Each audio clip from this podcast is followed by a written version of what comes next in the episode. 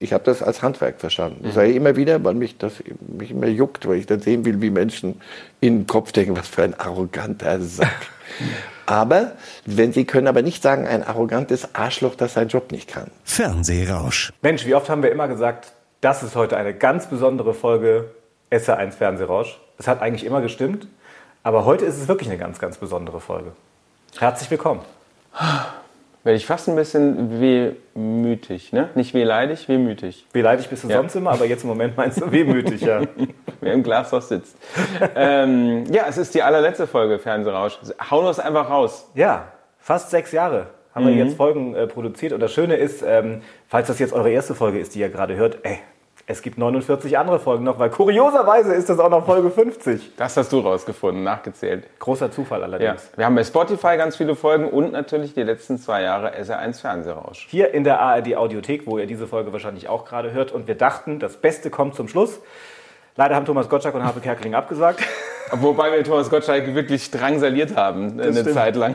Und wir waren ganz knapp Der war davor. wirklich dran. Er hat uns hat er uns- persönlich abgesagt. Genau. Ja.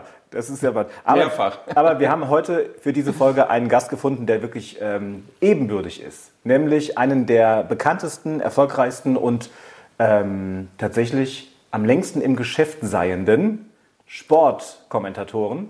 Er Marcel es jetzt so ausgedrückt hätte. Ich glaube, er hätte das irgendwie. Er hätte es viel besser gesagt Ja. als wir. Er ist ja auch ein, äh, ein äh, Wortakrobat am Mikrofon. Das haben wir gemerkt. Ja.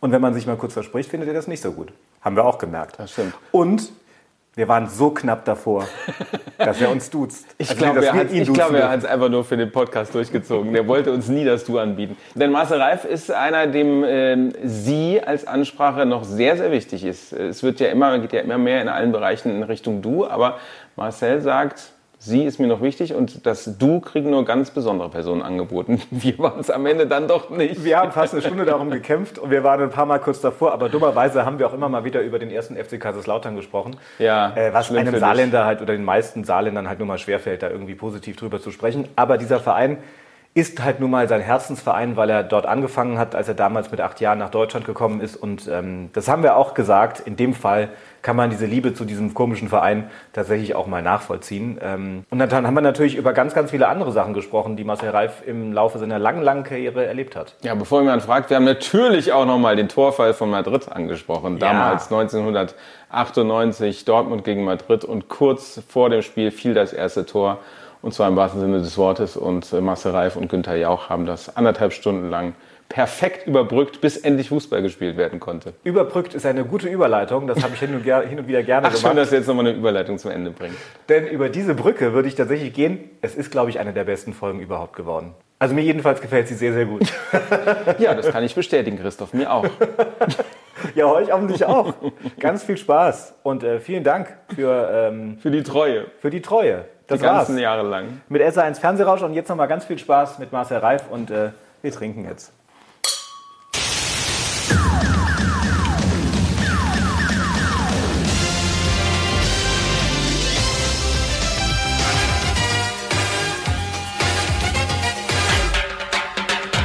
SR1 Fernsehrausch, der TV-Podcast zum Hören. Herzlich willkommen im SA1 Fernsehrausch Marcel Reif. Hallo. Wir freuen uns sehr, dass Sie da sind. Wir freuen uns sehr, äh, dass wir einen Raum gefunden haben. Das kann man vielleicht mal kurz sagen. Wir treffen uns in München beim Bayerischen Rundfunk und eine, eine goldene Fee an der Rezeption oder am Empfang hat es möglich gemacht, dass wir in diesem riesigen Gebäude das einzige leerstehende Zimmer gefunden haben. ja. Gefühlt neu gebaut in der Zeit. Genau. Das ist eine ganz, ganz besondere Folge. Warum sagen wir gleich? Wir legen erstmal los mit unseren fünf schnellen Fragen. Die Schnellfragerunde. Echter, vollständiger Name. Marek Nathan Marceli Reif. Mein Job beim Fernsehen. Lange, lange Zeit politischer Redakteur, Studioleiter, Redakteur beim Sport, dann Redaktionsleiter, dann Live-Kommentator, dann Sportchef, dann Live-Kommentator, dann Chefkommentator, viele Jahre Chefkommentator und jetzt Experte. Das schalte ich ein. Außer den Mixern und Kaffeemaschinen, ja, doch mehr Fußball noch als und Sport insgesamt, als ich dachte. nach Ende der, der intensiven Live-Karriere.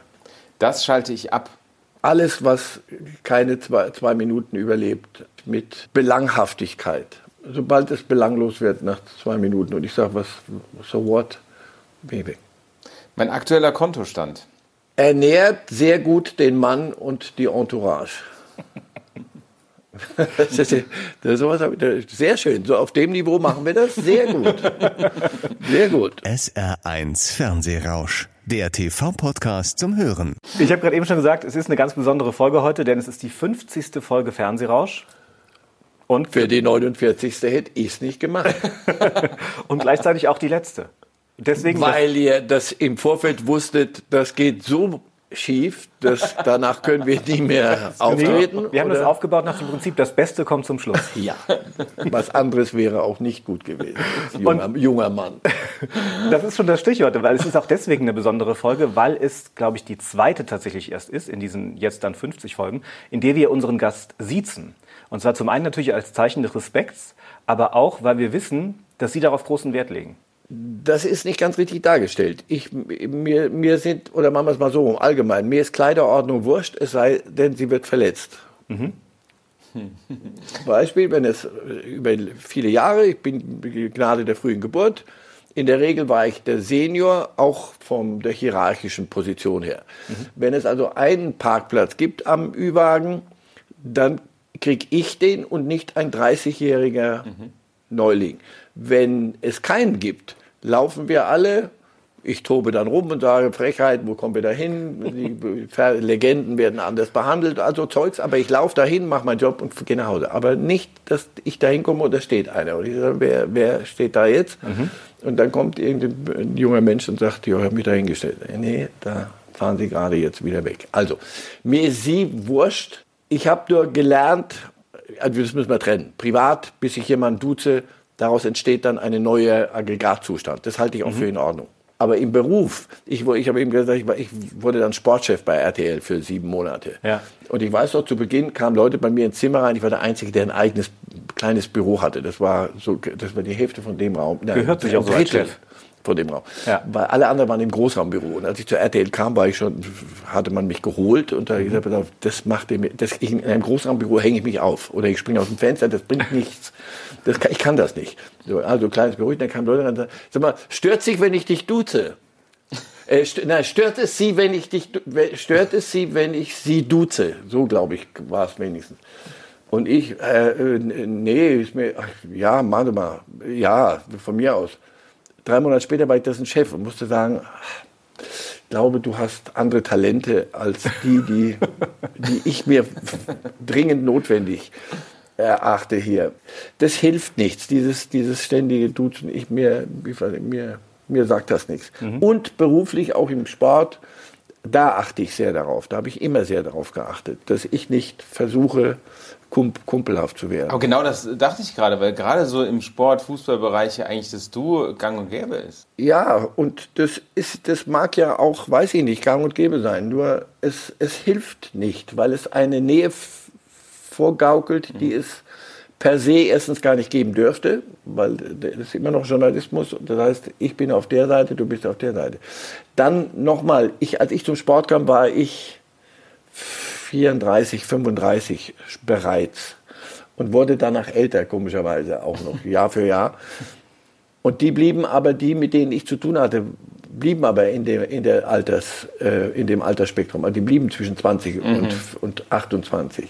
Und mhm. irgendwann mal war es mit um die Häuser ziehen, gemeinsam, was Kollegen mit, mit manchen machten, oder denen vorgaukeln, hey, wir sind doch eigentlich alle in einem Boot, wir sind doch Kumpels das hilft nicht, weil du musst, wenn du es dann halbwegs, und zwar nie, gar nicht mal irgendwelche, irgendwelche welche ethisch-moralischen Tralala, sondern einfach, ich muss am Samstag sagen können, und der spielt, hat einfach schlecht gespielt. Ja. Darauf guckt mich so ein junger Mensch an, was ich sehr gut verstehen kann. Ich dachte, wir wären Kumpels. Ja. Mhm. Ich mache es mir schwer, gar nicht mal der, die Welt muss, muss, muss, alles muss in Ordnung sein. Gar nicht. Nur einfach, ich erschwere mir meinen mein Job. Ich habe auch nie eine Weihnachtsfeier bei einem Club moderiert, weil ich dachte, die auf die Idee kannst du doch nicht kommen, dass die am Samstag kriegen die sechs Stück und du musst die verhackstücken ja. und dann sagen die, Na, aber fröhliche Weihnachten auch noch.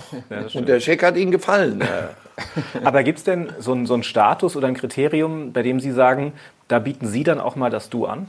Ja, weil ich erstens bin ich in der Regel der Ältere mittlerweile, das heißt, bleibt mir gar nichts anderes übrig. Ja, aber dann äh, haben wir einen, einen Stand erreicht. Ein, Aggregatzustand, der das logisch erscheinen lässt. Und den definieren Sie mit ähm, besonderen Erlebnissen, die Sie hatten oder mit einer bestimmten Jahreszahl mit oder bestimmten mit einem bestimmten Nähe. Gefühl? Nein, Nähe. Es ist ja auch immer, wenn der Ältere dem Jüngeren das Du anbietet, ist es ja für den Jüngeren in der Regel auch ein besonderer Moment, ein Zeichen des Respekts, ähm, dass man sozusagen auf Augenhöhe mehr oder weniger ist. Und mhm. Sie hatten ja einen dieser Momente mal in einem Stadion, nämlich ähm, auf dem Betzenberg in Kaiserslautern, mhm. als eine Legende, die mittlerweile nicht mehr lebt, Ihnen das Du angeboten hat, womit mhm. Sie gar nicht gerechnet haben. Also, äh, junger Mann, Sie kommen aus Saarbrücken, es war die Legende, nicht eine Legende, sondern äh, eine Legende. Ich komme auf den Namen, komme ich. Fritz, Fritz Walter. Ja. War eh so eine Sendung, hatten wir fertig und ich muss, bevor ich hochging, und wurde moderiert, kam ich dazu, sollte dazu kommen. Ich glaube, Günther Jauch hat mit ihm ein Gespräch geführt vor dem Europa, ich weiß nicht mehr, irgendein Spiel. Und dann waren wir fertig und dann guckt Fritz Walter mich an, ich will mich verabschieden, guckt mich an, du hast doch mal bei uns gespielt, oder? Sag ich, ja, ich bin der Fritz. Ah, schon und drückt mir die Hand. Mir hat aber auch Harry Valerien, das wird Ihnen, mhm. ach, Sie sind natürlich, zu jung. Natürlich, ja, eine Kommentatorenlegende. Harry Valerien hat keine, niemanden geduzt. Mhm. Niemanden. Im Beruf nobody. Also Dieter Körten war Sportchef und er war nebenan, war immer die graue Eminenz, wollte nie Verantwortung übernehmen. Nicht ein toller Typ, aber das wollte der. Er wollte immer der sein, der sagte, ja, das, das, das ist eher ein bisschen anders. Das könnte man besser machen. Das ist eher ein bisschen, ein bisschen. Aber Dieter Sissan, der Chef, sie bis zum Schluss. Und die waren gleiches Alter, die hatten Gott und die Welt gesehen, die waren, damals war man noch familiärer unterwegs als heute in diesen Riesenbetrieben. Irgendwann mal ein Jahr vor seinem Tod, vier, fünf Jahre her, Berlin, irgendeine Veranstaltung, Harry Valerian. Ich gehe hinter, Harry, es ist mir eine solche Freude, Sie mal wieder nach so vielen Jahren zu sehen sagte, ich bin der Harry. Ich dachte, ich fall vom Glauben ab. Mhm. Ja, aber der hat offenbar getrennt zwischen Job, im Job mhm. nannte er mich und äh, Heloten, die so viel jünger waren und die ihm zuarbeiteten, Master. Master. So Master, Master, Meister, Master, so. so Master. Freund, da war Gefahrenverzug. Aber Moster. also, machen wir es doch. Wie lange reden wir noch über Sie? Wir bleiben bei, erstmal beim Sie. Ja, es sei denn, Sie beeindrucken mich mit einer, mit einer Stunde des. Nein, nein, wir bleiben, wir bleiben beim Sie. Und äh, wir, wir also mir fällt das tatsächlich ein bisschen schwer, diese Folge heute, weil ich habe es eben schon mal gesagt, ich bin der Stadionsprecher beim ersten FC Saarbrücken. Und wir sprechen über das den. Macht doch nichts. Und ich spreche es jetzt aus, den ersten FC Kaiserslautern. Ja! Und das auch noch positiv. der Blick auf die Liga-Zugehörigkeiten. Aber ich kann, erleichtert da vieles, glauben Sie es mir. Ich kann tatsächlich in diesem Fall es sehr gut nachvollziehen, weil äh, Ihre Geschichte mit dem ersten FC Kaiserslautern eine Geschichte ist, die ein, ein Sinnbild dafür ist, dass es eben das Fußball immer ein bisschen mehr ist als nur Fußball. Sie sind äh, geboren worden in, in Polen, sind dann nach Tel Aviv ausgewandert, sind dann mit acht Jahren nach Deutschland gekommen als kleiner Junge, der kaum ein Wort Deutsch gesprochen hat, in einem fremden Land. Und ihre Mama hat das Beste gemacht, was sie machen konnte. Das Zweitbeste, das Beste wäre, wenn sie sich beim 1. FC Saarbrücken angemeldet hätte, aber das Zweitbeste, sie hat sie angemeldet beim 1. FC Kaiserslautern. Und das war für sie zur damaligen Zeit das Beste, was sie hätte tun können, oder? Also erstens haben sie sich so gut vorbereitet, dass ich äh, Ihnen unter Umständen das Du androhen könnte am Ende, am Ende des Podcasts. Ja, klar war das das Beste, weil es mir den Arsch gerettet hat oder das Leben gerettet hat. Große Worte, aber so habe ich das empfunden und im, in der Rückschau würde ich das fett unterstreichen, weil ich irgendwo was gefunden habe, was nach, nach Heimat roch, nach, nach, Verort, nach Platz, mhm. nach, nach äh, Selbstwertgefühl, nach Existenzberechtigung. Die Kameraden in, dem, in der, in der C- D-Jugend die, die waren froh, dass ich bei ihnen in der Mannschaft war. Mhm. Sonst war niemand über irgendwas froh. In der Schule gehst du mal schön in die erste Klasse zurück. Aber ich bin doch dritt, acht Jahre alt. Mhm. Aber bis du Deutsch kannst, gehst du schon mal erste Klasse. Also das ist traumatisch. Das ist vielleicht über, überdrehe ich es auch. Aber eine Achtjährige hat das so empfunden und ich habe das äh, habe da nichts zurückzunehmen. Deswegen war Fußball wirklich eine Sozialisierungs Methode die einzige, die mir eigentlich im Nachhinein einfällt. Also hat meine Mutter ganz gut gemacht. Weil es ihnen auch die Tür aufgemacht hat, sich wohlzufühlen in Deutschland und das Gefühl zu haben, Na, überhaupt. die mögen mich. Ja, und ich bin was wert. Ja. Irgendwas. Und nicht mit Sechsjährigen in einer Klasse rumsitzen und, und denken, ich gehe kaputt hier. In diesem Fall kann ich das sehr gut nachvollziehen, dass äh, der erste, erste FC Kaiserslautern tief drin ist in ihrem Herzen. So. Man, man sucht sich den Club nicht aus, der Club sucht dich aus. Aber sind Sie denn öfter noch im Stadion? Also Sie leben in München und in Zürich, aber sind Sie denn öfter auch noch mal auf dem Betzenberg? Soll ich jetzt lügen? Soll ich jetzt irgendwas erzählen? ich habe einen Schulfreund noch da, in Kaiserslautern. Und wir, wir hören zwei Jahre nichts voneinander. Dann oh nein, jedes Jahr zum Geburtstag. Da telefonieren wir kurz, alles in Ordnung, ja. Aber wenn früher als der erste FC Kaiserslautern noch, sie, die, sie, darauf wollen sie raus. Ne? Sie wollen mich, sie, das ist eine infame, ich entziehe, ich entziehe Ihnen das potenzielle Du wieder. Als der FC erste Kaiserslautern noch in der ersten Liga war. Leider sehr lange her. Ja, naja. Also sehr lange her. Jedenfalls trafen wir uns immer dann dort zum Ei. Da habe ich ein Spiel habe ich immer gemacht. Auf dem Betzenberg. Das wollte ich. Und dann trafen wir uns in, der, in, in irgendeinem Café vor dem Spiel, mein alter Schulfreund und ich, und setzten das Gespräch fort an der Stelle, an der wir es vor einem Jahr beendet hatten. Und das war, das hatte sowas Rührendes und bis heute. Der ist, wir beide sind wie, wie, wie Brüder, ohne über irgendwas zu reden. Wir wissen, wie es familiär geht. Wenn was wäre, wären wir da.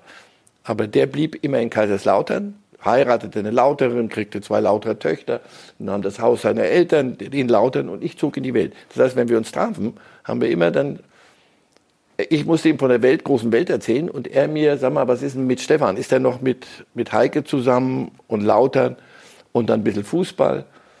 Und das schaffte immer wieder diese Schnittstelle. Und über diese Fußballschnittstelle habe ich das als, als einen, Heimat habe ich nie, nie, nie gewollt, weil da hätte ich es viel zu oft verloren. Also deswegen habe ich äh, Verortung immer nicht gern gemacht.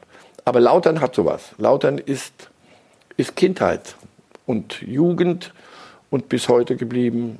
Ihr seid Centre de la Culture der Rob, wie ich in Saarbrücke her. Aber in Laudern, wir sind, das war die, die, wenn ich heute Provinz, wenn mir jemand von Provinz redet, sage ich, pass auf, das weiß ich besser. Ich kann dir sagen, was Provinz ist. Provinz ist Kaiserslautern.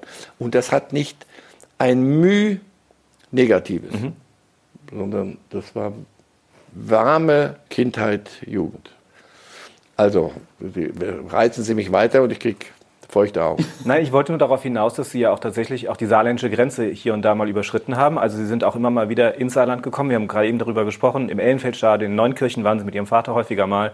Im Ludwigspark. Immer Ähm, gern. Welche Erinnerungen haben Sie sonst ans Saarland? Also An Saarland. Erstens mochte ich den Dialekt immer. Könnte man auch Schwätze jetzt, wäre auch kein Problem. Ich würde Saarbrücke hat es schon mal ganz gut angehört. Ja, Sie, mü- Sie müssten so zwei Minuten. Da, da kriege ich auch, ich kann ja auch nicht Pfälzisch. Ja. Es sei denn, Sie machen mir jetzt zwei Minuten und dann singe ich mich da und höre ich mich ja. da rein. Anso- Also Saarbrücken, ja. Äh, danach ging es weiter nach Paris. Ja, also als Durchgangsstation. Na super, wie so oft, als ICE-Haltestelle. Ja, also nicht, dazu kenne ich zu wenig. Ich dürfte, Ja. ich dürfte nichts sagen. Man, man kann gut fressen, man kann gut Definitiv. saufen, man, man fuhr zum Fußball und gewann. Also was, alles ist gut mit dem Der Saarland. Satz, war, der Satz war bis auf den Schluss super. Saarland ist gut. Ja, zum äh, Fußballprofi hat es ja da nicht ganz gereicht, äh, trotz äh, der Zugehörigkeit zum FC Kaiserslautern. Stattdessen Abitur gemacht, immerhin ein Studium begonnen, Publizistik, Politikwissenschaften, Amerikanistik. Ähm, aber dann eben kein Abschluss mehr, weil da schon das ZDF dabei war und Sie da dick im Geschäft waren. Erst in der Politikredaktion, bis Dieter Kürten, den wir eben auch schon angesprochen haben, Sie in die Sportredaktion gezwungen hat, mehr oder weniger, weil Sie es gar nicht unbedingt wollten. Was, wie kam es dazu? Naja, ich wollte politischer Redakteur sein, wurde es, auch nicht ganz ohne Fortune und kam dann nach London, äh, weil irgend der, der ältere Herr, der dort Studioleiter war, eigentlich keine Lust mehr hatte, nach Belfast zu fahren oder Bürgerkrieg zu machen oder sich sonst irgendwie zu bewegen. Und dann war ich de facto Studiochef auf einmal mit, mit Anfang 30 in London. Und wurde es dann aber de jure nicht, weil zu jung, zu parteilos, zu freier Mitarbeiter, das war damals noch nicht machbar. Hinterher sagten einige, sehr bald, als die andere Entscheidung gefallen war. Du wärst schon der Beste gewesen, das hätten wir gerne gehabt, aber das ließ sich nicht machen. In London war ein, war ein Farbenstudio, also Intendant schwarz, mhm. Chefredakteur rot, Washington schwarz, Paris rot, London. Und ich war gar nichts, weil ich fand, als politischer Redakteur kann ich keiner Partei zuhören. Ich mhm. kann auch nicht Fußball, jetzt bin ich Mitglied wieder beim ersten FC Kaiserslautern, aber nicht während der Zeit, als ich gearbeitet habe. Fand ich das, das warum, soll ich ja. mir, warum soll ich mir irgendwelche Nachfragen gefallen? Also, ja, klar. Deswegen ging das nicht. Da war ich so beleidigt, so, so wütend, weil wirklich, ich habe einen sehr guten Job gemacht. Das hat mich interessiert, ich wollte das. Ich war engagiert, ich war jung, ich, hatte, ich habe gebrannt wie blöde. Ich fand London super, ich fand England gut, Großbritannien gut, ich fand die Zeit da in Nordirland spannend. Und dann kriegst du den Job nicht wegen irgendwelches Zeugs, das, das du per se nicht, mhm. nicht für richtig hältst. Und da war ich so wütend. Es kamen noch andere Sachen dazu. Mir war das zu generalistisch geworden. Aus London hatte ich, England war oder Großbritannien, das Studio war, das war klar, ein begrenztes Gebiet, über das berichtest du. Du bist verantwortlich dafür, was die Leute in Deutschland für ein Bild von London, England, Belfast, Nordirland, was die haben. Und heute Journal war, heute Morgen machen wir ein bisschen was über Nicaragua, gehst mal ins, unten ins, ins, Archiv, holst mal drei Ausschnitte und dann erzählst du abends über Nicaragua und morgen machen wir dann ein bisschen das und dann irgendwann mal sollte ich was über Herztransplantationen machen, sollte dann nach Heidelberg ins Krebsforschungszentrum. Ich sage, Leute, aber es ist Wochenende, das Archiv ist zu. Egal, das schaffst du schon. Bin montags früh da hingefahren und saßen da sechs Professoren und die nach, nach einer Minute wussten die, dass das, das ja, so viel Schaum ist ja hier noch nie geschlagen worden. Und dann haben die mich zur Sau gemacht und bin dann nach Hause gefahren und habe gesagt, auf, das ist nicht mal, das, das macht mir keinen Spaß. Und derzeit kickte ich immer mit den Kollegen vom Sport rum. Die mochten mich, ich mochte die, und, aber hatte nie, wollte nie zum Sport. Das war Sport, bleibt mein Hobby und das Ding, das hat mit dem Job nichts zu tun. Und in der Zeit dachte Dieter Kürten zu mir, sag mal, aber du, wenn, du bist doch so sauer. Wir, wir freundeten uns immer mehr an. Und dann sagte er, wenn du so sauer bist, komm doch, ich werde jetzt Sportchef. Hast du nicht Lust, zum Sport zu kommen? Und er sagte, ja, mache ich. Wisst ihr was, die können mich mal. Und eine Woche vor Jahresende, oder zwei Wochen vor Weihnachten, Chef vom heute Journal sagt, sag mal, ich merke ja, du bist nicht glücklich. Weißt du was, jetzt gehst du erstmal in die Ferien, machst, erholst dich und danach wirst du, Achtung, halt dich fest, Chefreporter des Heute Journals. Oh. Die Stille ist gut, was, weil das wirklich eine Nummer war. Ja, absolut. Ja. Peter Voss, der später Intendant beim, mhm. SWR, beim äh, SR wurde. Beim SWR. SDS. SWR, ja. SW. Und du sagst, Peter, wir waren per Du. Peter, Peter, too little, too late. Ich bin weg. Du hast sie nicht alle. Doch, ich bin weg. Wie, was weg? Ja, ich gehe zum Sport. Der war Sport interessiert, aber nicht so, dass er gesagt haben könnte oder gedacht haben könnte, hey, das ist ja eine Fortentwicklung, sondern für den war das so in die, ab in die Gosse. Mhm. Ja, never looked back.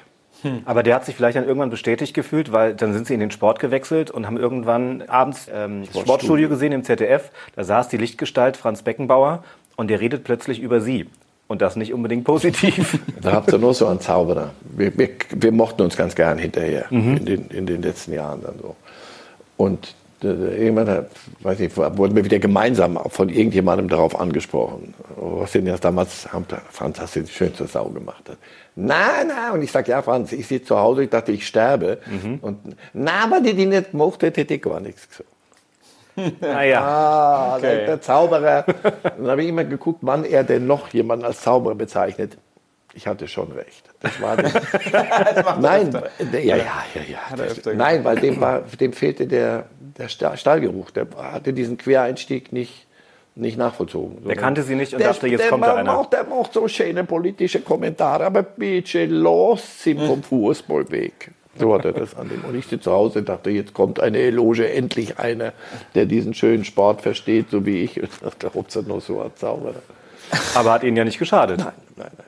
Bis 1994 waren Sie beim ZDF, haben auch WM und EM kommentiert. Ähm, Finale in den USA, muss gerade noch überlegen, was war das Finale USA? Brasilien gegen Brasilien? Italien, Biagio, Baggio. Oh, Baggio übers Tor, acht Meter übers Tor, richtig, beim Elfmeter.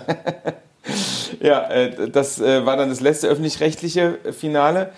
Das könnte man jetzt sagen, okay, das war jetzt eine Karriere, da kann man seinen Hut nehmen und gehen, aber war Ihnen da bewusst, dass da noch viel mehr kommt eigentlich? Ach, das müssen Sie gar nicht so mystifizieren. Das war etwa, etwa das dreifache Salär.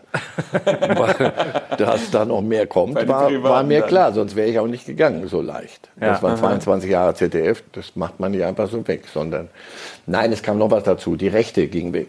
Also mhm. Champions League, oder wie das damals hieß, Europapokal-Landesmeister, mhm. ähm, der war schon Champions League, ging weg vom ZDF. Und geblieben wären mir als Live-Kommentator, und da hatte ich inzwischen schon einen Kultstatus mhm. erreicht, wie man sagt, zu Recht, nicht zu Recht. Mag ich nicht drüber richten. Jedenfalls ähm, wären das dreieinhalb Spiele geworden. Dreieinhalb im Jahr drei und eins auf Schnitt kommentiert. Ja, und das ist ein bisschen als, als Arbeitsnachweisding. Und die kriegten die Rechte, äh, RTL, und dann holte der dortige Chefredakteur, wollte das Streamteam, Wiener war das, der Hans Mar. Der, der Mar Hansi. Der Mar Hansi. wir, wir, sind inzwischen per Du befreundet. ich, hab, ich habe wenig, wenig, Menschen mehr gehasst als, als ihn. Warum? Weil er mich zum Sportchef gezwungen hatte bei RTL und wollte aber alles immer selber bestimmen. Dann bin ich zum Dr. Helmut Thoma, sagt mhm. der große mhm, RTL-Chef. Und der war der oberste Chef und ich konnte nicht mehr mit Hans Mar. Ich war entsetzt, ich war fertig jeden Tag und Nacht gearbeitet und dafür, dass der mir dann in jedes reinredet, Herr, Herr Dr. Thoma, ich, ich äh, lege den, den äh, Job des Sportchefs nieder. Ich tauge nicht zum Frühstücksdirektor. Und Thoma guckt mir Sie taugen da auch nicht zum, zum, zum Direktor von einem Atomkraftwerk. Das ist doch wurscht. Jetzt, jetzt regen's nicht so auf. Jetzt vertragt euch so. Nein, es, es, passt aber nicht. Also deswegen, Ma wollte damals Jauch haben als Moderator, Beckenbauer als Experten oder Jauch, mit dem ich, wir haben uns wir sind befreundet seit 35 Jahren, mhm. haben uns 20 Jahre lang gesiezt. Unsere Frauen haben sich teilweise äh, über unser Getue übergeben. Also wirklich, wir haben, wir, haben, wir haben es nicht geschafft, uns zu duzen. Obwohl Sie eigentlich befreundet waren? Ja, Herr Kollege war das dann. Wir, aber eng befreundet, wir, äh, Herr Kollege.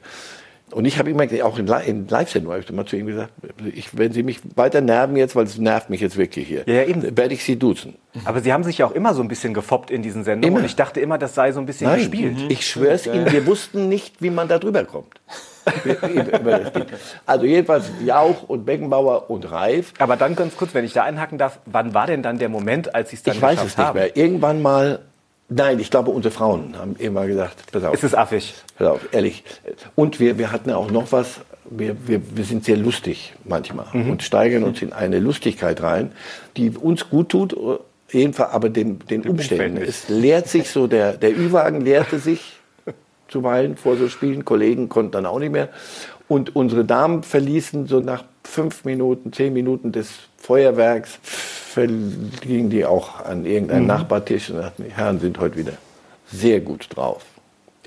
Und mit dem waren Sie dann zusammen mit Dann haben Franz wir Champions League gemacht und machten dann das Dream Team, wie der ja. Hans Ma sagte. Und deswegen machte das, das Sinn. Es war nicht nur der schnöde Mammon, aber den ganz jetzt wegzulassen wäre unredlich. Sie haben polarisiert ähm, als Kommentator, das kann man, glaube ich, so sagen. Beruflich, ja. Heute polarisiere ich mal wieder.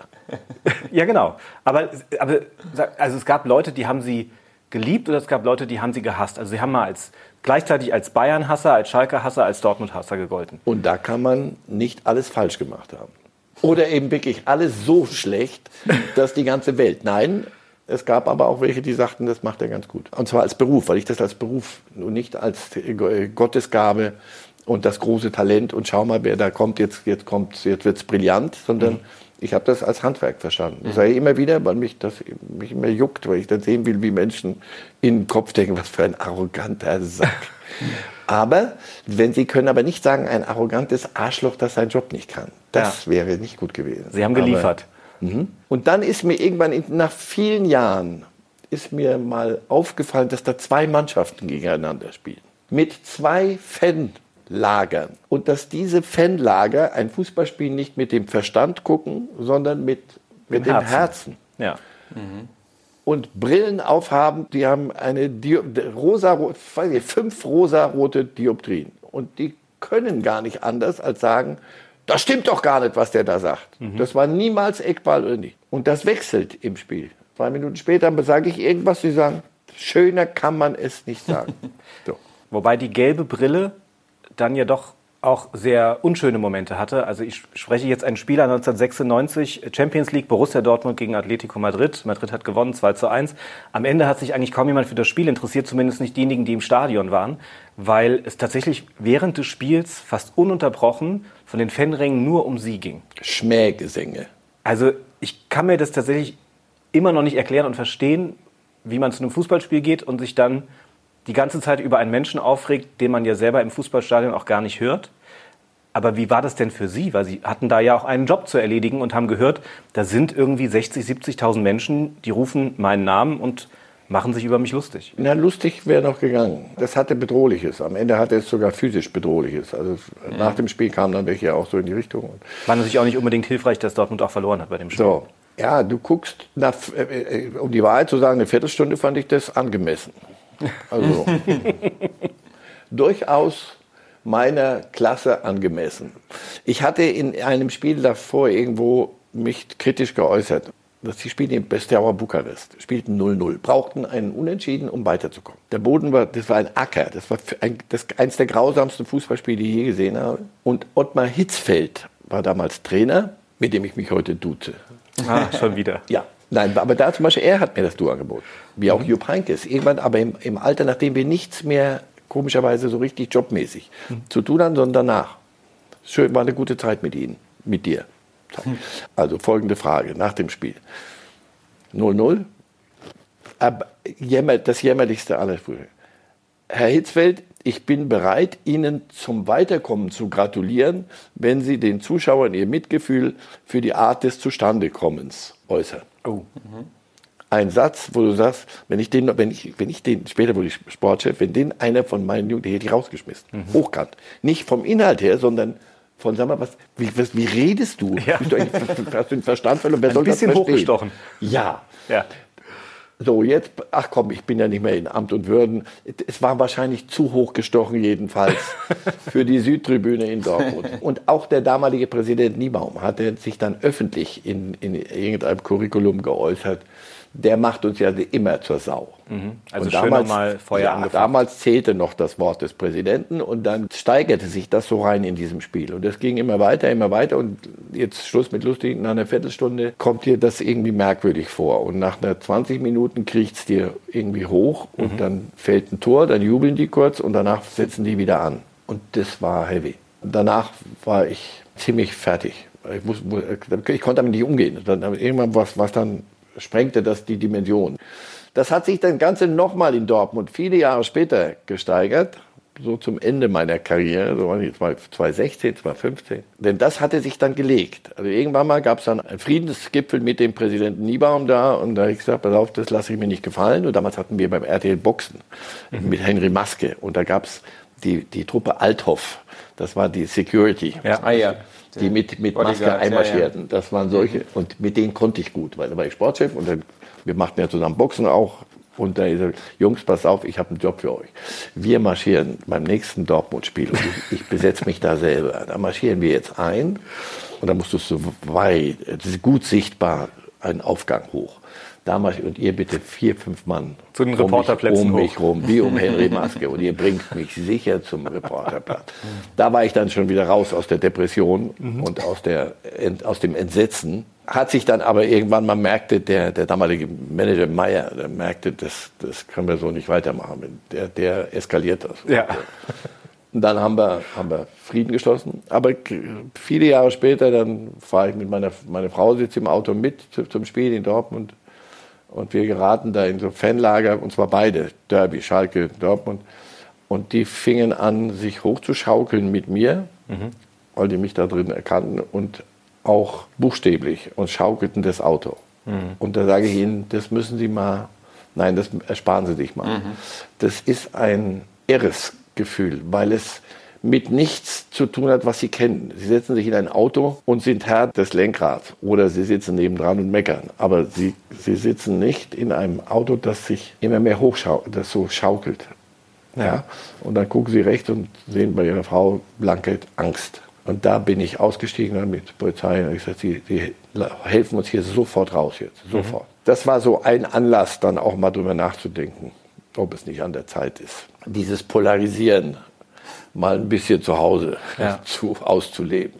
Ich habe das einmal erlebt in Mannheim tatsächlich. Auf dem mit Gäste, dem Schaukeln? Mit dem Schaukeln. Auf dem Gästeparkplatz. Du auch schon mal geschaukelt. Als Vermummte aus dem Busch kamen und ähm, SV Waldhof. Beim SV Waldhof, ja. Deswegen kann ich das da Gefühl sehr gut nachvollziehen. Fuhren wir auch nicht gerne. Ja, das verbindet uns wieder. Mensch. Ja, da sind wir wieder. Aber trotz dieser Negativerlebnisse haben Sie äh, gesagt, dass Sie zur Jahrtausendwende eigentlich auf Ihrem Höhepunkt waren und dass Sie auch hätten abheben können, aber äh, Freunde und Familie Sie dann auf dem Boden gehalten haben. Ja, wenn Sie abheben, jetzt kann man sich wichtig tun und sagen, ja, und dann bin ich geblieben, wie ich immer war, weiß ich nicht, ob was Fernsehen mit einem macht über so viele Jahre. Ja. Also das will ich auch nicht klein quatschen. Komm. Ich hatte aber einen sehr ordentlichen Freundes- und Familienkreis. Menschen, die dann sich nicht drangehängt haben an irgendeine Promi-Geschichte, sondern die eher Wert darauf gelegt haben, dass man normal miteinander umgeht. Und ich hatte in der Branche auch ein paar Kumpels, unter, also mit Jauch durch die Stadt zu gehen. Wir von zu vielen Champions League spielen, weil er, er brauchte mich als Bärenführer. Wo gehen wir fressen? Du, du bestellst, du kannst doch, du kannst doch Spanisch. Nee, Italienisch. Das kriegst du auch so hin. Klingt so ähnlich. Ich möchte noch was essen, was Anständiges. Ich klage, da mache ich. Wenn der vor allem, da konntest du schön im Schatten hinterherlaufen. Also das geht auch noch mehr. Insofern. Aber gab es nicht dann auch so Momente, in denen Sie dann gesagt haben, also Entschuldigung, wenn ich irgendwo jetzt hingehe in ein Restaurant, dann erwarte ich schon, dass auch wenn es keinen Tisch mehr gibt, dass man einen Tisch für mich frei macht? Nee. Tisch frei macht nicht, aber wenn es einen, einen, freien Tisch gibt, also ich, bin, mal in die DDR gefahren, da war der ganze Laden leer und da alles, alles reserviert. okay, gut, vergiss es. Äh, ähm, meine Frau war mal Ministerin acht Monate mhm. für Wissenschaft und, und Kunst hier in Bayern. Ja. Den Tisch in München habe immer noch ich gekriegt. so, also das, du kriegst natürlich ist das eine der positiven Folgen. Aber das finden Sie ja schon auch gut.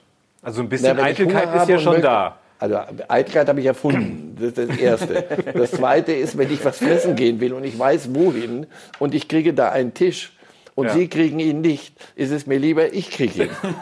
Kann ich mit der Situation besser umgehen. Verstehen Sie? Kann ich so ist, wenn, ja. wenn es aber gar keinen Platz gibt, ja. Was sie ja vor allem immer hatten, ist tatsächlich Rückendeckung von oben. Also ob das jetzt Dieter Kürten beim ZDF war, ähm, ob das Dieter Thoma bei RTL war. Ihre Chefs haben immer gesagt, wir stehen zu dir, du machst das gut, wir glauben an dich.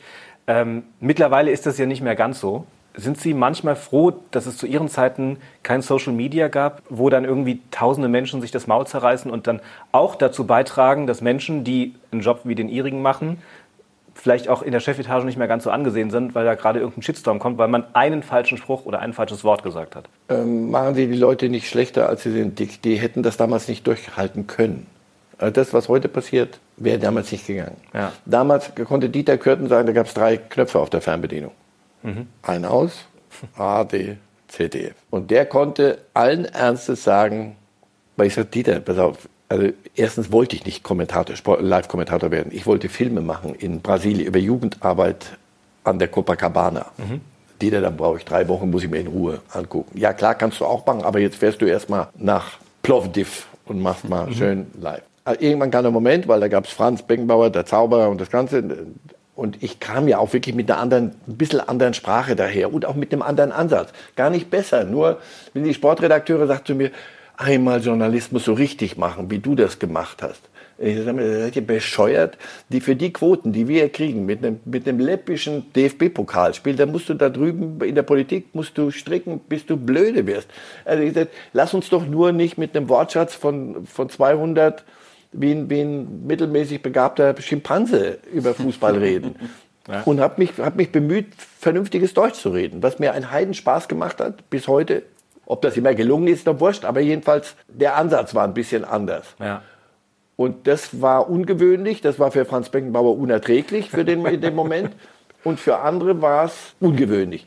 Ja, der durchschnittliche Fußballfan ist ja auch überfordert damit. Weiß ich nicht. Am Ende dann haben sie es aber geschluckt. Heute bin ich, gelte ich als, als, als Gott. Mir, mir, mir begegnen Leute, wissen Sie, früher. Aber heute, wissen Sie, waren schon, ich sage mal, ja, aber früher hast du mir dermaßen in die Eier getreten. Ich meine, das, ist doch, das kann doch Also, um es kurz zu machen, irgendwann ging ich zu Kürtner und sagte, Dieter, pass auf, du merkst doch, wenn man also ein Produkt nicht auf den Markt bringen kann, lass uns doch aufhören damit. Und im Übrigen, ich wollte schon buchen jetzt wieder für Copacabana.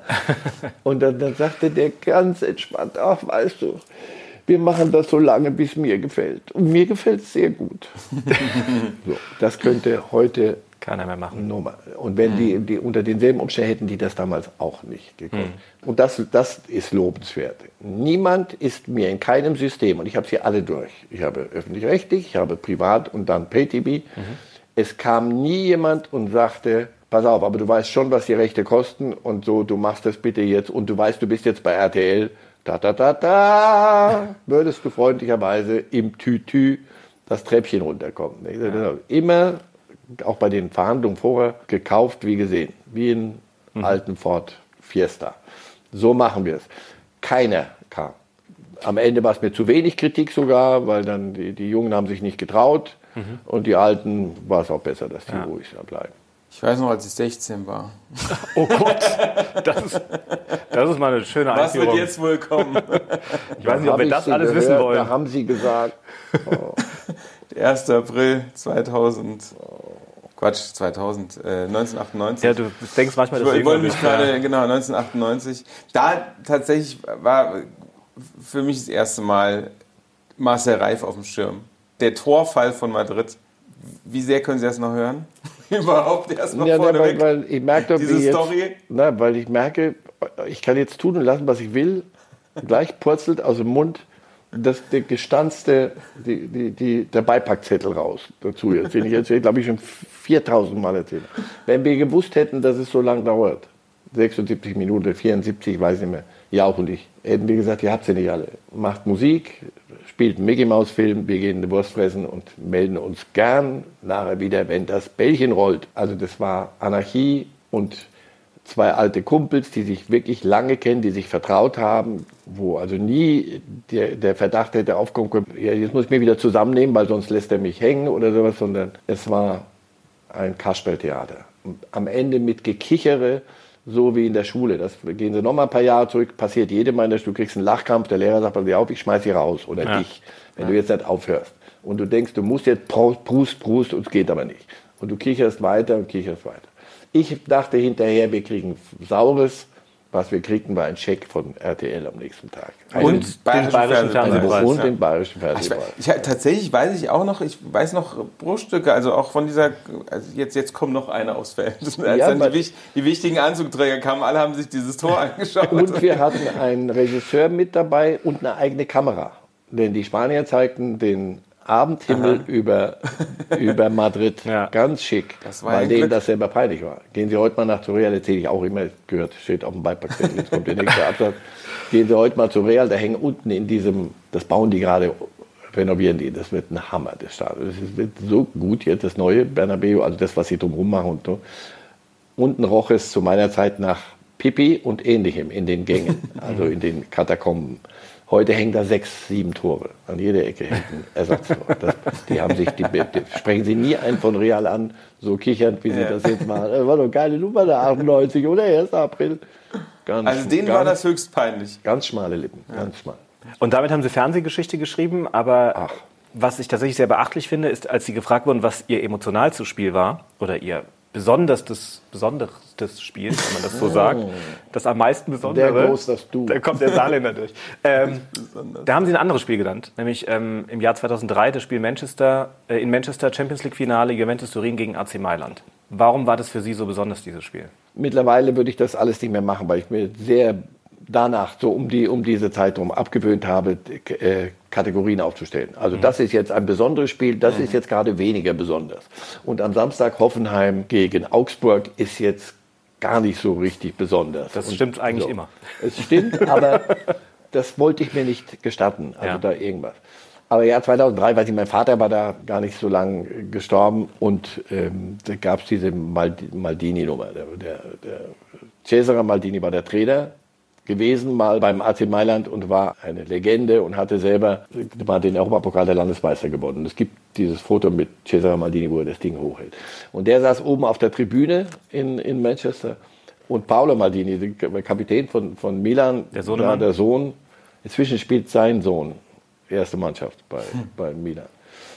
Und der, der kriegte den Pokal und ich weiß nicht, mich, das, das passt doch immer in bestimmte Lebensphasen, dass dich bestimmte Dinge mehr anrühren. Mhm. Und, zwei Jahre später die, Pokalübergabe kommen, wo, wann geht der Bus nach, ins Hotel, ich habe Hunger oder irgend Aber das und ich hatte immer so die, die Attitüde oder die Neigung, mir, mir so die Dinge drumherum mehr anzugucken, so nach dem Spiel, als vieles im Spiel selber. Das mhm. erzählt sich so selber. Aber danach so zu, die Dinge zu finden, zu gucken, wie jetzt gerade bei der WM, wenn so der, der Sohn von dem Modric zu Neymar mhm. geht. Um abzuklatschen. So, ja. das ist mindestens, hat mich mehr dann irgendwann mal interessiert als die Abseitsfalle, weil die ja. können wir gleich wieder per Zeitlupe kann ich die wieder sezieren.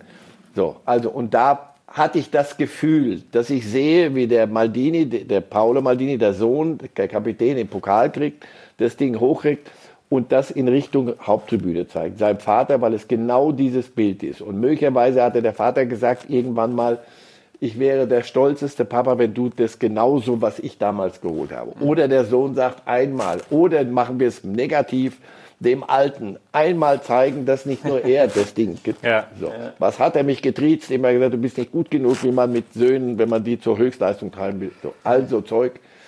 Und das fand ich kulminierte so in dieser, in dieser Szene. Papa Cook und weiß ja. ich, das hat mich, irgendwie packt es mich heute noch. Immer noch. Ja, weil sie da aus ihrer professionellen Rolle rausgerutscht sind. Ja, dann ist Fußball wieder Emotion. Ja. Und von allem drumrum, was wir jetzt hier wieder so, so stundenlang man reden, Fanlager und was weiß ich, sondern da bist du wieder, du lachst und heulst wieder bei ja. Fußball. Und das, dem bin ich immer, immer sehr gern hinterhergelaufen oder habe es versucht. Nach, und das kriegst du nicht, im, ist ganz selten im Spiel. Das kriegst du danach. Vorher erhoffst du dir, dass dieses Spiel irgendwas in dir anzündet, was mehr ist als der Ball zwischen die Ketten. Sie haben drei Söhne. Mhm. Was sind Sie für ein Papa? Sind, man wird über Jahre hm. und veränderst dich und weil die Söhne sich auch verändern, Altersstrukturen verändern sich logischerweise. Ich war als, als Fußballpapa zum Kotzen. Wieso? Am, am Rand immer den ja, Sohn ja. zur Sau gemacht? Oder? Den einen Mal in einem Spiel, das vergesse ich nie. Das ist eine der, der unverzeihlichsten Dinge, die kriege ich irgendwann mal präsentiert nochmal von höheren Aha. Instanzen. Das, da war in einem Spiel, war ich selber schlecht gelaunt, irgendwas passte mir nicht und ich fand, dass er nicht gut spielt und das habe ich ihn spüren lassen, so dass er dann freiwillig vom Platz runterging und sagte, ich habe keine Lust mehr. Mhm. Und das habe ich mir nie verziehen, nie. Wie alt war der da? Zwölf, mhm. viel zu jung, also, ja, auf unerträglich mhm. Un, und unverzeihlich, Punkt ich war aber immer da und ich habe mit denen gekickt und so war, war so auch hinreißend auch. Und dann war ich einmal auch Schiedsrichter.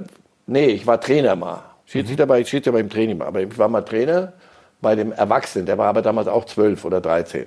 Das endete damit, weil der richtige Trainer war krank und ich sollte das übernehmen. Das endete damit, dass der amtierende Schiedsrichter sagte, ich pfeife erst wieder an, wenn Sie ins Clubhaus gegangen sind. Und und das war, aber musste ich, ich war auf der anderen Seite des Platzes.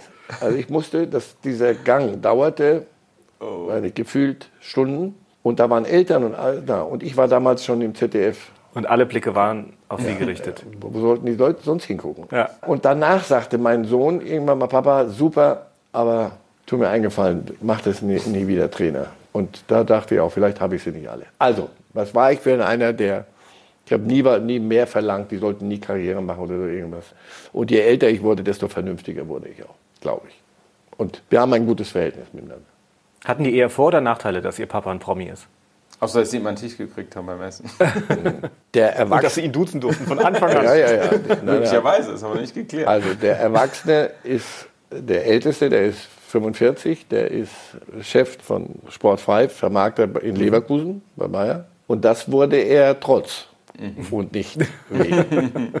Der musste über mehrere Stückchen. Dich mag ich, aber dein Vater weißt du ja. Mhm. Ah, das war immer schwierig. Mhm. Der hat Zwillinge und mein zehnjähriger Enkel, ist, der klatscht dort mit jedem ab. Der ist dort so wie ein Maskottchen. Der kommt Manager und kommt der Sportdirektor, die klatschen mit ihm ab und dann wird über Aufstellung geredet, kurz, ganz fachlich.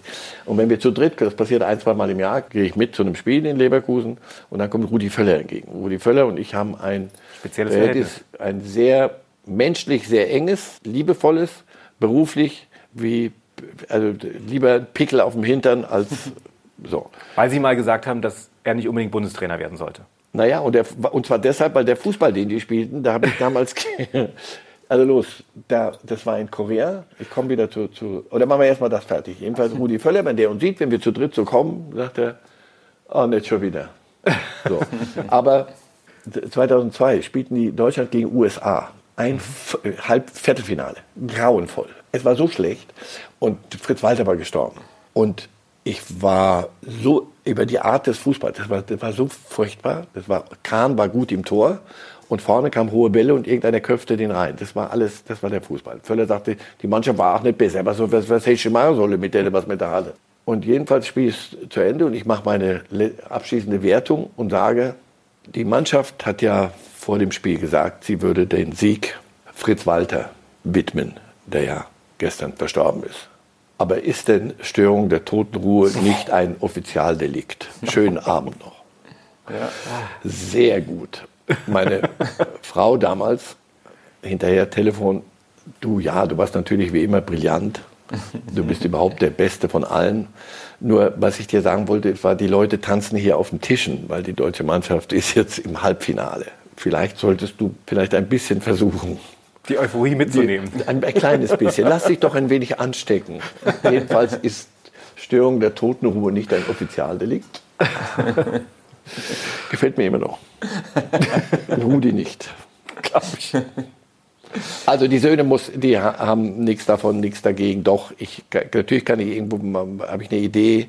Der Mittlere studiert jetzt in, in Madrid, macht da Master bei der Akademie, die Real Madrid mit sponsert und mit organisiert.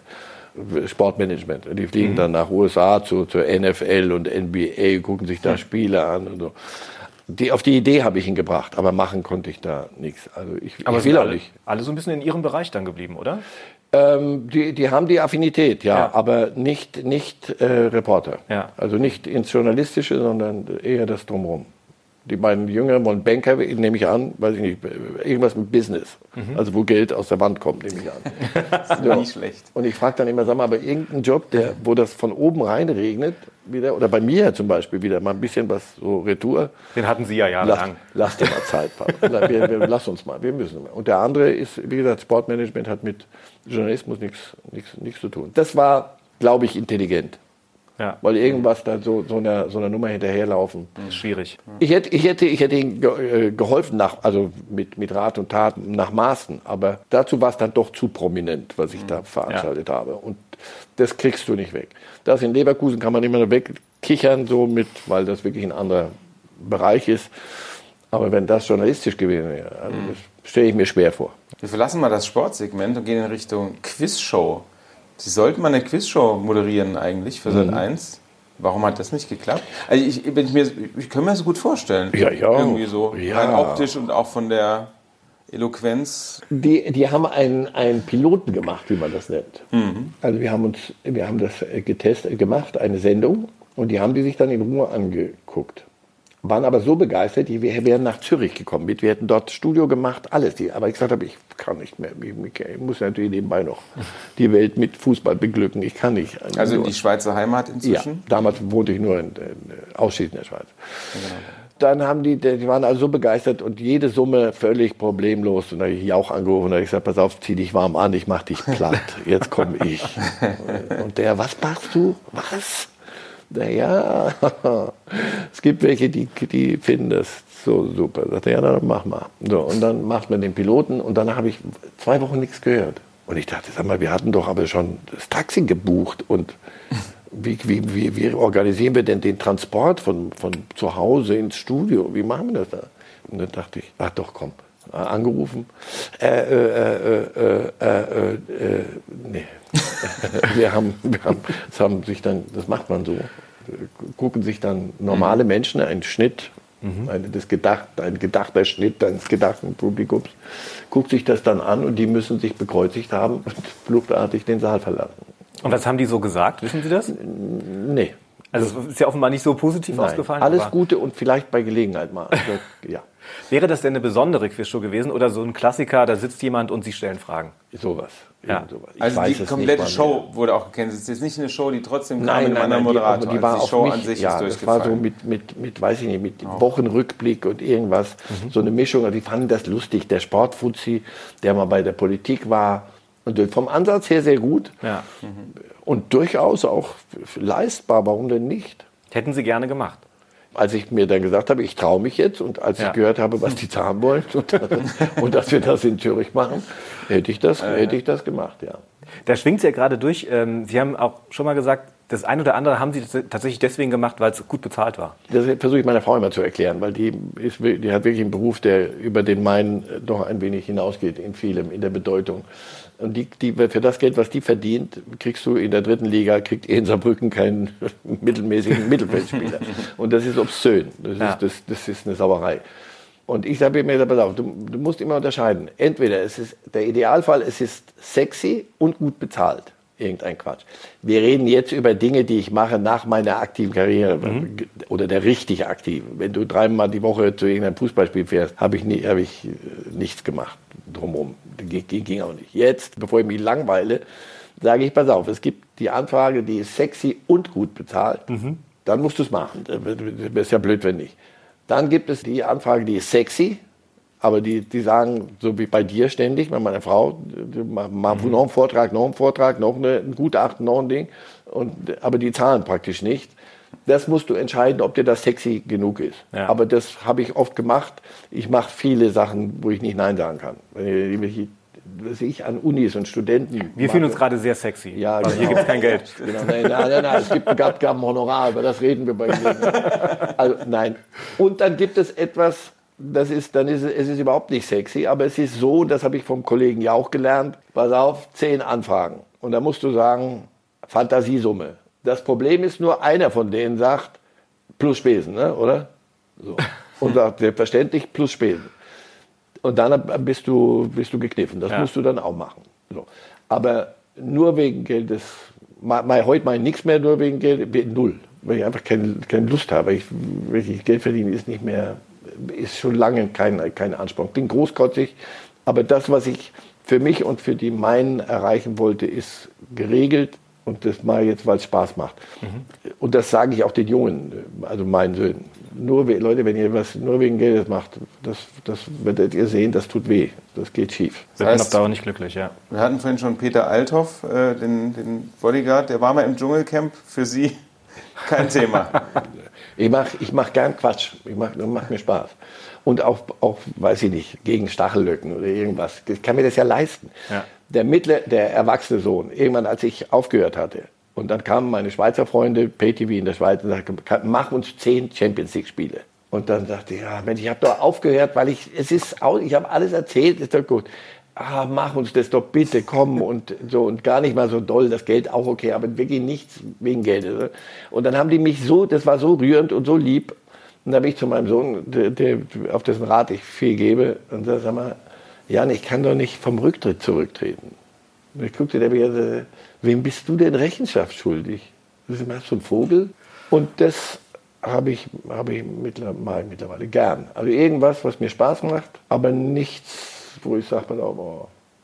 also gar nicht wegen Fremdschämen oder sowas, sondern einfach ich selber möchte mich nicht. Bin ich das oder bin ich es nicht? Und das, wenn du das durchhalten kannst, das geht aber nur, vergessen Sie es ganz schnell wieder. Gucken Sie nicht so gierig, das ist, da müssen Sie noch viel, viel arbeiten, bis, Sie, bis man sich das leisten kann zu sagen, ach weißt du was, ich bin die reine Lehre nur noch. Das, das dauert. Aber in dem Alter kannst du es dir leisten. Es wäre schlimm, wenn nicht. SR1 Fernsehrausch. Moderation Daniel Franzen und Christoph Tautz. Alle Folgen in der ARD Audiothek.